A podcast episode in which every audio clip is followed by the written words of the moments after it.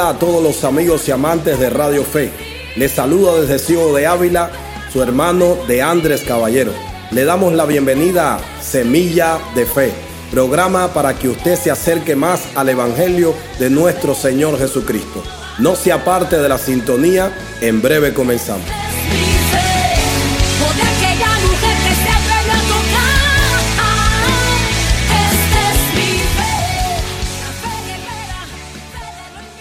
Quiero compartir con usted una semilla de fe que se encuentra en la palabra de Dios en el Evangelio según San Juan, capítulo 3, versículo 16, donde dice, porque de tal manera amó Dios al mundo, que ha dado a su Hijo unigénito, para que todo aquel que en Él cree no se pierda, mas tenga vida eterna. Y quiero hablar acerca del amor de Dios hacia la humanidad. Cuando comenzamos a estudiar las escrituras, las escrituras nos enseñan que Dios, aparte de ser Dios y Padre de toda la raza humana, nos enseña también que Dios es el juez justo del universo. La Biblia nos enseña que su trono está fundado sobre la justicia y la verdad. O sea que Dios no se parcializa. Dios es un Dios que siempre obra a partir de la verdad de su palabra y de las leyes que Él estableció. El Dios del cielo en la Biblia es conocido como el Dios de amor. De hecho, la carta de Juan dice que Dios es amor. Por tanto, el primer punto que quiero hablar en este día es acerca del amor de Dios. El amor de Dios fue la causa de la creación del ser humano. Dios dio origen a la raza humana a través de su poder. Lo creó con sus propias manos y la causa de la creación fue su propio amor. No porque Dios estaba solo, no porque Dios necesitaba la ayuda de nadie, sino porque Él es amor y el amor tiene la necesidad de compartirse. Y Dios creó una criatura a su imagen y semejanza con la cual pudiera compartir su amor y pudiera compartir su herencia. Y ese es el ser humano. Mi primer mensaje para usted, amigo querido, es que Dios le ama. Tenga la plena seguridad de que Dios le creó para amarle. Esa fue la razón por la cual Dios no destruyó a Adán y Eva el día en que pecaron. Como me preguntó un amigo, ¿por qué si Adán y Eva pecaron, Dios no los destruyó? Y yo le respondí, por la misma razón que no te destruye a ti hoy, es porque te ama, porque cada ser para Dios es único y Adán y Eva eran únicos como nosotros somos únicos. Y el amor de Dios hacia la humanidad es tan grande que Dios no está dispuesto a perdernos a ninguno de nosotros.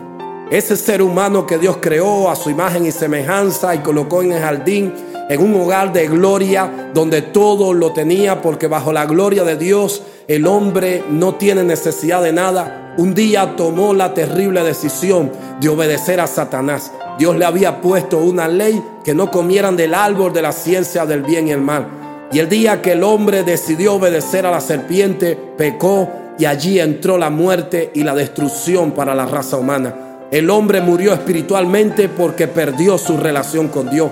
Murió moralmente porque somos seres morales y fuimos creados para mostrar la naturaleza de Dios en nuestro carácter. Así que a partir de que el hombre perdió su relación con Dios, la moral del hombre viene muriendo y deteriorándose hasta los días de hoy. También el hombre murió físicamente. La enfermedad, la destrucción de los cuerpos humanos entraron el día en que el hombre tomó la decisión de salirse de la gloria de Dios a causa del pecado. Ahora bien, el pecado causa condenación y el Dios eterno, el Dios que tiene su trono fundado en la justicia y la verdad, tiene que juzgar el pecado donde quiera que lo encuentre. Y esta fue la razón por la cual el Hijo de Dios tuvo que venir a esta tierra. Dice el siguiente, la siguiente parte del versículo, Él ha dado a su Hijo unigénito. Hay dos razones por las que Jesús tuvo que venir a esta tierra. La primera razón es la justicia de Dios. ¿Por qué? Dios no puede ir en contra de su palabra. Y donde esté el pecado, Dios tiene que juzgarlo. El pecado no puede habitar en su presencia. Y la segunda razón por la que Jesús murió en la cruz del Calvario fue por el amor tan grande que Dios siente por la humanidad. De hecho, el versículo comienza diciendo, de tal manera amó Dios al mundo.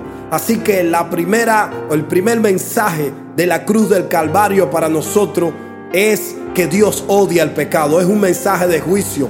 El pecado siempre tendrá que ser juzgado y mire lo que costó. Costó el sufrimiento de la persona más maravillosa que tocó la faz de esta tierra, el Hijo de Dios. Murió en gran sufrimiento y en gran agonía, pagando el precio de nuestros propios pecados. Éramos nosotros los que merecíamos esta clase de muerte. Sin embargo, Jesús murió en nuestro lugar. Y el segundo mensaje de la cruz del Calvario es el amor que Dios siente hacia nosotros. O sea, Jesús tomó nuestro lugar en la cruz del Calvario. Él pagó el precio de nuestros pecados. Por eso Isaías en el capítulo 53 dice, mas herido fue por nuestras rebeliones, molido por nuestros pecados. El castigo de nuestra paz fue sobre él y por su llaga fuimos nosotros curados. Ahora, ¿qué tiene que hacer el hombre? El mensaje sigue en este versículo. Dice, para que todo aquel que en él cree no se pierda Así que no tienes por qué perderte, amigo querido. Hay alguien que dio su vida en la cruz por ti. Dice, para que todo aquel, no importa tu raza, no importa tu cultura, no importa nada de lo que hayas hecho en la vida, simplemente la Biblia dice que tienes que creer, para que todo aquel que en Él cree no se pierda. Todo está pagado. Jesús pagó el precio de nuestro pecado, pagó el precio de nuestra salud, pagó el precio de nuestra libertad. Dice la Biblia en quien tenemos redención por su sangre y el perdón de nuestros pecados.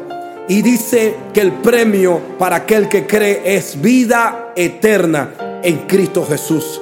Así que hay un premio para aquellos que creen y reciben en su corazón el sacrificio del Hijo de Dios y es la vida eterna, o sea, la vida de Dios habitando en nosotros. Cuando la vida eterna de Dios viene a morar en nuestro corazón, habrá comunión con Dios, porque es la vida eterna la que nos permite tener relación con el Dios del cielo. Nuestro espíritu será vivificado y seremos conscientes de la existencia de Dios. Comenzaremos a ver a Dios como un ser real y no simplemente como una historia tenemos la capacidad a través de la vida eterna de disfrutar lo que Dios es en lo más íntimo de nuestro corazón. Segunda cosa que tendremos a través de esa vida es que nuestra moral será resucitada. No importa cuánto el pecado nos haya destruido, no importa cuánto daño haya recibido nuestro nuestra moral, hay un lugar donde nuestra moral podrá ser recuperada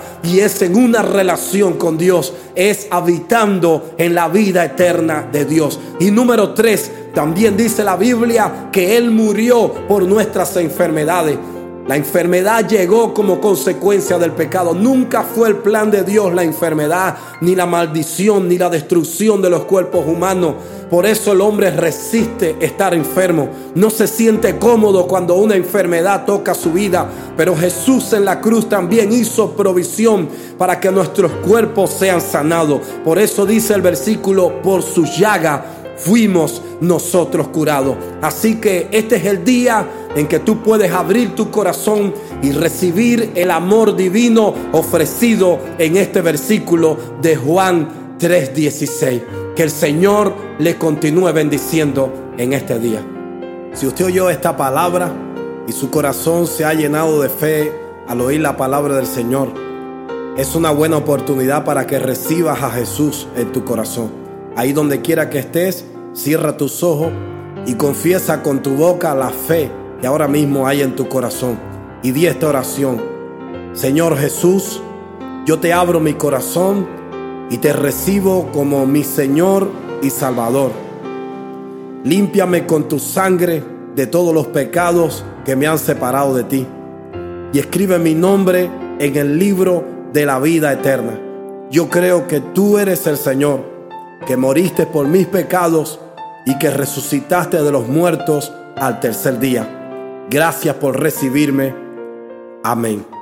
Dice la Biblia en Juan capítulo 1 verso 12, a todos los que le recibieron, a los que creyeron en su nombre, Dios le ha dado la potestad de ser hechos hijos de Dios. Bienvenidos a la familia de Dios. Que Dios le continúe bendiciendo. Hasta un próximo encuentro de este programa, Semilla de Fe. Dios les bendiga.